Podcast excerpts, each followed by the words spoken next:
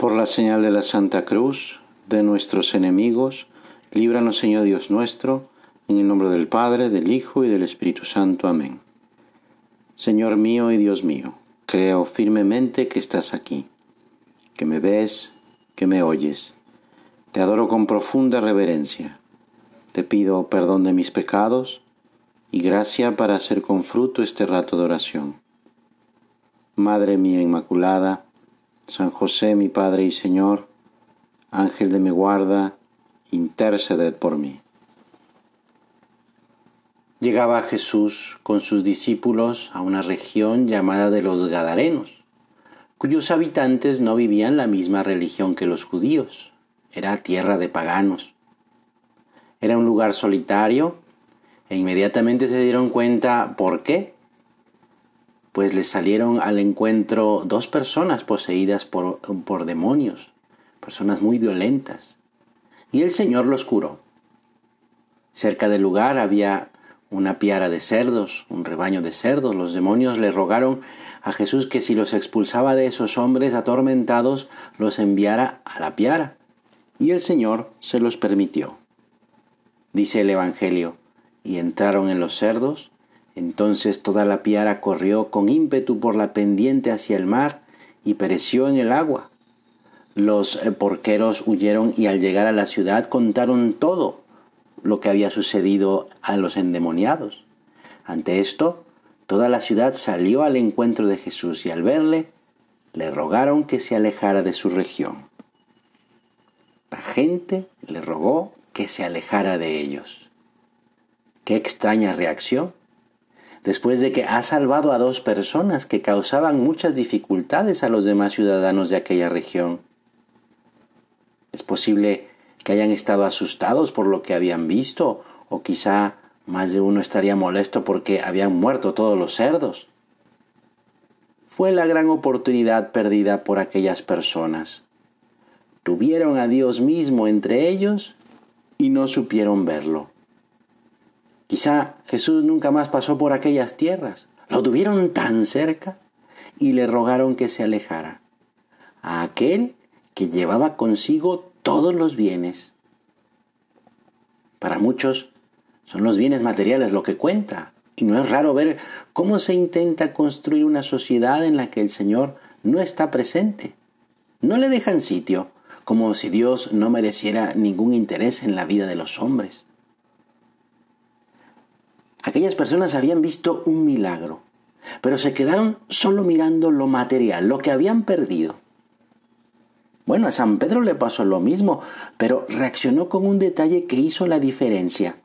Cuando Jesús se metió en la barca de Pedro y le dijo, rema mar adentro y vamos a pescar, Pedro le dijo, Señor, hemos tratado de pescar toda la noche y no hemos encontrado nada, pero por tu palabra iremos de nuevo pues sacaron tal cantidad de peces que las redes se rompían.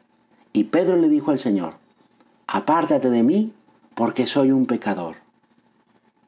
Los de aquella ciudad no supieron quién estaba frente a ellos, Jesús, porque no supieron reconocerse delante de Dios. Les faltó humildad, humildad que sí tenía San Pedro. Quien se reconoce pecador pide ayuda. El soberbio piensa que no la necesita.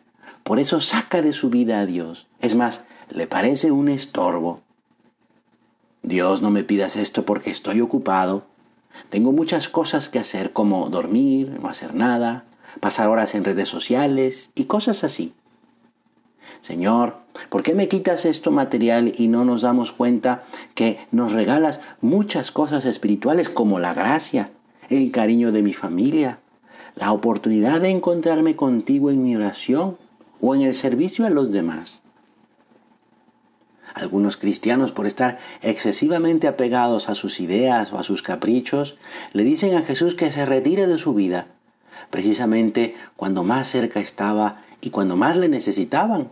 Por ejemplo, cuando estaban pensando qué hacer de su vida, o quizá en alguna enfermedad o en alguna contradicción cuando se han perdido unos bienes materiales que probablemente era necesario perder para recibir al bien supremo, Jesús, que llega en muchas ocasiones por caminos distintos a los que ellos deseaban. Quizá esperaban que Dios llegue con el triunfo y se presenta en el fracaso o en la derrota. Él llega en ocasiones por caminos distintos a aquellos por los que le esperábamos. ¿Cuántas veces la lógica de Dios no coincide con la lógica de los hombres, ni sus planes con nuestros planes? Quizá la conversión de aquellas personas habría comenzado por la pérdida de esos cerdos, por el desprendimiento que esto suponía. Al final de la vida, a veces mucho antes, veremos cómo encajan todas las piezas que parecían sueltas y sin sentido. Todas las cosas concurren para el bien de los que aman a Dios.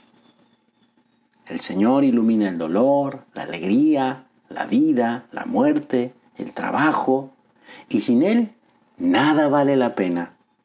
Jesús da sentido a nuestra vida, le da un porqué, un para qué a nuestra vida. Toca a cada uno descubrirlo, no porque sea un concepto o un conocimiento como lo que nos dice una frase motivadora que muchas veces aparecen en las redes sociales. No es una cosa o un conocimiento, es una persona, Jesús. Jesús es quien da sentido a mi vida, pero te toca a ti descubrirlo y colocarlo en el centro de tu corazón, porque se trata de una relación personal, Dios y tú. Qué error tan grande si no supiéramos ver a Jesús que nos visita, que está cerca.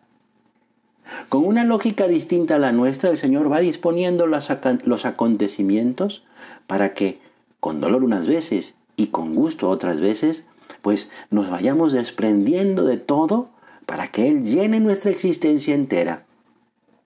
Muchas veces hemos de pensar en la acción íntima de Dios en nosotros pues Él dispone hasta las más pequeñas circunstancias para que seamos felices. Si aquellas personas hubieran comprendido quién estaba delante de ellos, si hubieran captado el prodigio ha, obrado en aquellos dos hombres que fueron redimidos del demonio, ¿qué hubiera importado la desgracia económica si por ella habían conocido a Jesús? Habrían dado gracias por aquello invitarían a Jesús y habrían organizado quizá una fiesta para el maestro porque estaba con ellos, porque habían recuperado a aquellos dos hombres. Si miramos con fe los pequeños acontecimientos de nuestra vida, terminaremos siempre dando gracias. Gracias Señor, le diremos desde lo más hondo de nuestro corazón, porque te has presentado, aunque haya sido por donde menos te esperaba.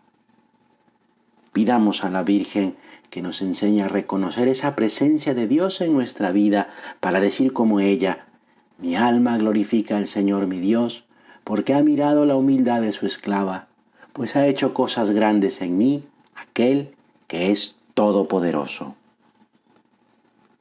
Te doy gracias, Dios mío, por los buenos propósitos, afectos e inspiraciones que me has comunicado en esta meditación. Te pido ayuda para ponerlos por obra Madre mía Inmaculada, San José mi Padre y Señor, Ángel de mi guarda, interceded por mí.